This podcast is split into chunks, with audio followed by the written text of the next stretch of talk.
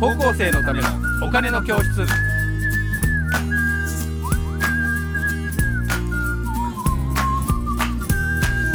はい皆さんこんにちはどうもこんにち高は校生のためのお金の教室のお時間です私 MC の山下と申しますそしてえーメインキャスターの福眼経済塾小笹俊一です、はいどうぞよろしくお願いします小田俊一さん今日もよろしくお願いしますなんか冒頭ちょっと声を今日は作られましたはい、ね、ちょっと作ってみまし た、 あそうですかええ何かありますかよくわかりませんけど私の好きな会社のお話です はいアップルですアップルですか、はい私も好きですよ私もえ私はですね実はですねアップルといえばですね、はいマッキントッシュっていうパソコンはご存知ですよね、ー、はいはいマッキントッシュプラスっていうのがあったの知ってますいつ頃いつ頃9インチのこれくらいの画面へーモニモノクロで98 1980年9年かなんかに買ったんですよ、ああ、ええそれが私とのアップルとの出会いうーんそれはですね先輩が、えー、と寺久保さんっていう先輩がいてその人がね、デスクトップパブリッシングのですね、うんえー本を出してはいそれ Mac を使ってそれを作ろうっていう本を出して懐かしいですねはい、うんでその人にいろいろしてもらって買ったんですうんうんだからその時まだ20代だったのにうん50万ぐらいパソコンあーをそ投うなり資まししたてへー車は47万で買ったのにそれより高かったといううんでうすね、んうん思い出があってですねはいそこからずっとアップルをえー使い続けているというあジョブスが追い出された時もつき使い続けたんですか使い続けてへえ だからパフォーマーとかねあんまりデザインが良くないやつ、はいはいは iMac が出る前のやつも使ってました、あそうなんですかえうーんえでずっと Mac を使ってて、まあ、会社では Windows もあなんだけど、うんまあ、映像業界なんで Mac も必ず使うんですよまあそうですよねイラストレーターとかフォトショップとかも含めてね、なので本当にあのアップルさんにはえーお世話になっておりますとああそうですねいうことでそのアップルがですねうん値上げと日本が割安だったのに転勤ということでですねはいこれ小田さんがテーマを作っていただいたんですけどこれはどういうことなんでしょうかそもそも。あまずねあの、今月の1日でしたっけにだ事件があったんですよねアップルがうんついに日本でもあの製品をそ価う格を値上げするとむっちゃ上がりましたよね、あええ I iPhone とかのね iPhone13 Pro とかが上がったわけですね。そうみたいですそううんです、うんで私はあの買い替えておけばよかったとまあ私もアップルユーザーなんですけどあああはいの iPhone を買い替えておけばよかったと、うんあの私が使ってる iPhone はね、うんあのレンズがこの一つしかないやつなんですけどあそっかそっかは、はいいはいあの3つあるやつを3つあるやつ買っておけばよかったといいうふうに、う私のやつあはの3つあり ます。あそうですか、えーあのして後悔してる今日この頃なんですけど、まあ、ついにアップルがですね、うん値上げをしたというところが、とても面白いトピックだなと思って持ってきこまれしたはアップルのうん商品が日本が安すぎだって話ですねあ。そうそうですからそれはねあのスライドであスライド M- MM 総研というですね、 MM 総研、えー次もう一枚先に行きましょうか、はいいじゃあこれいきますよ。はいこれですね。はい。思いますとね、はいあのーとにかく安いって言うんですね、えーとうん左から見ていきますとまず iPhone の13うんの128ギガが、えー一番左が、えー日本はい9 9万八8800千円だったのね、で日本以外の平均が12万6433円だったと,、むっちゃ高いじゃないですか。えっとか海外が三ね十パーぐらい高いね。うん、で日本で平均値で見ると最安値が青濃い青の線うん、 9万8800円です、うんすなわち日本だったわけですうね、ん。で一番高いところで買うと20万7221円あじゃあ国によっては二十万の国もあったんだ。そうなんですよよ。ですから、えー、そこんなに2まで割上げたとはでその13のプロマックスですとそのあ。はいはい。 1テラバイト、でかいやつねはい。これはもともと19万4800円もするから、うんなんか高いなと思ってたけどこれもやっぱり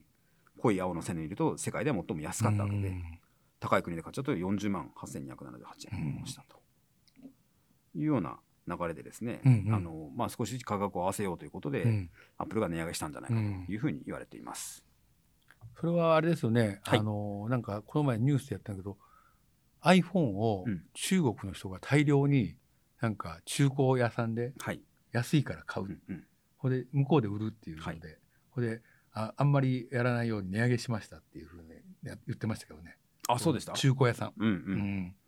あのですからそれはあのあれですよねあの中古の本屋さんと一緒ですよねあのうんうん瀬取りですよね要は安いところで買ってうん、高いところで売ってそうそうそう最強を得るというであのそうですそうんのアビトラージ、アビトラージですね。ええうんうんでもそれをあの日本で買って中国で売るってそいううそうそうですそうね、ええうんだからそれをまあアップルも知ってたんでしょうねそれを、うんだからそれをやるから、えー、と一緒にしようっていうようなことにしてたんですよねそうですね。多分まあそういうことが起こってしまうということですよね。んなのであのそうアップルもそれに気がついたのとあとまあうん円円安ですのうでんまあさらにあの円の価値が下がってたわけだからもうちょっともらわないとペイしないよねとそれはそうですねいうえー話になったと。あれはでもアメリカから輸入してるわけじゃないんですよね別に中国から輸入してるのかなあれはね、どうなってんだろうえーとあれはあれなんですよ。えっ、と、デザインドバイカリフォルニア US でしょ。うんうんうんで、アセンブルドインチャイナって書いてありアますから。センブルとかええアセンブルをしてるのかだから中国組み立てね組み立て中国だとか、まあ、新興国でしてるからですね。うん。なるほどだから、あの、今のあの山下さんの話がまさに意味軸もこのスライドの結論なんですけど、うん原則はね一物一家ですよね、うんだから価格と同じになっていくはずなので、あの為替が動くように、うん動けば動くほど、うんあのそれに合わせてうん商品価格というのも変わらなきうゃいけないとんいうことですよね。とかグローバル社会である限り価格が均一になっていくはずとそうですよねなるほど、うん、まあ、そういう意味では日本はなんか全体的に割安なイメージがありますよねやりやすなんですよ。本当にあのほらよくビッグマックがねうん、あの日本はすごい安いって、うんまあ昔なんだっけな、ね、 390円かな、 45年前にし、うんあのスパークスの時調べた時はどこかタイか何かより安かったんじゃないですか、あタイのビッ方グマッがクが日ね本が高いそんうだそうそうそうそうそうなんかニューヨークとか行くとあの、うんラーメン一杯2000円とかねあそうそうい一風堂のラーメンねうん2000円するってうん2000円で済むのかなもうものすごいですね倍以上ですもんね、ううんんそれ一物一家でも全然ないじゃないですかって話だけど、まあそうですよねねんまあそういうもんなのかな、まあ、ですからそその観点で言うとやっぱ外国人から見たら日本が安く見えるからそうですね、不動産であったり、はいあの不動産結構みんな買われてますよねかなり買ってきてるでしょ、うん、っ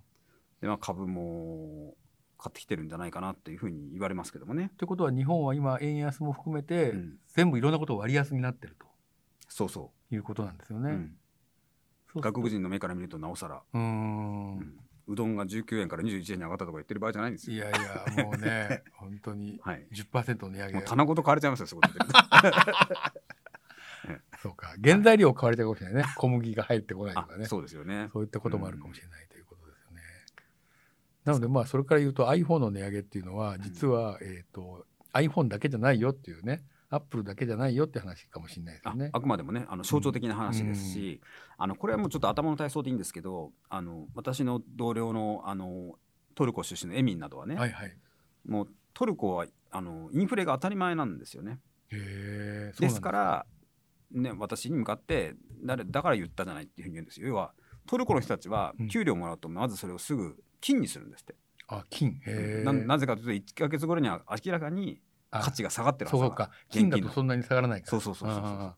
だからあのこういうことがどんどんどんどんこれから起こっていくんでーあれば、うんあのエミンの表現で言うと彼はデフレ脳からうんインフレ脳って言うんですけど、うん脳の考え方がうん。変わってくんじゃないかと要ははいつまでも持っててもどんどん価値下がるだけだから、あ現金をね。物に変えちゃおうよと。そしたらもうタンス預金なんか持ってのほかいやですそようそうそうそう 日に減っていきますからね。ねえうん本当になんかお金にカビが生えてしまいましたみいたいやな話ね、本当にそうですよ。よ。うんうんなるほど。っていうあの頭の体操とか頭の発想の切り替えもうん、をする一つのあのいいきっかけになる象徴的なニュースというふうに捉えることもできます。はいはい、トルコはね僕はあの3年ぐらい前に旅行で行ったんですけどああそうでしたねいい時期でしたね。すごい良かった、うんそれであのお菓子もねすごく甘いんだけど美味しいんですよね、うんで一番あのびっくりしたのはやっぱりあのムスリムの国なんで、うんあそこはまあアルコール提供するんだけど、はいお酒が高かったあそうですか。そうああつまり希少性があるのかしらね。あおだのかあらまり流通させてないんでしょうね。ああとはあえてなんかあの日本のタバコみたいになんか税金とかを入れて高くしてんのかなあそうじゃないですか。なんかすごいお酒はね高かった印象うがあります、んでもそれ以外はねすごくあの安くて、んあと日本人にすごい優しかったああ対日会場いいって言いますよ。いやもう本当にうんバスでなんかここで降りないといけないなって言うと、もうそのそれを察知してるのかもう空気が読むのこの人たちはあんたたちここで降りなさい降りなさいって言うんですよへ何にも喋ってないんですよでうんこれ見てるだけなんだけど、うんそれでみんながもう目配せてあいつあそこで降りるあそこで降りるとかってや,、え。やってる。るのかなっていう感じでですねへえ。もう素晴らしい国民性を見せていただきましたああそうでですか。うんうん私も行ってみたいですし、はいい今思えばよあの時も確か結構トルコリラ安でしたよね。あそうだったかなああうんやっぱりそれ安く利用してるじゃないですか。いや いやでね大体みんな長友ねああ長友長友知ってるかって知ってるというサッカーのえそうへまあ、え。大体そそればっかりああそうのですか飲んでると4月のおじさんが声かけてきて、はいええあええトルコ語が分からずで長友だけでつながってたっていう、なるえほど。えみたいな、ええサッまあ、カーはどうでも素晴らしいい話になっていやるんいだやけいやいやど。でもみんな iPhone を使ってました、トルコの人たちも。あやっぱりりね。はいだアップル経済圏というのはすごいんですすよねご。いですよね。私たちもあの熟成の方々にね最近何の買い物をしたかっていうのを書く書いてもらうとやっぱりアップルのアイテム多いですね。そうですようんね。一年に一回ぐらい何らかのものを買ってるかな、アップそうルそのうそ商う品そって。うんうん、確かに。そうするとやっぱりあだからバフェットがねアップルの株いっぱい買ってるんだなって いう、あ、そうかもしれまなたいですそうね。いう連想につながっていきますね。はい。うん、ということで、えーまあスティーブジョブズさんはお亡くなりになりましたけど、はい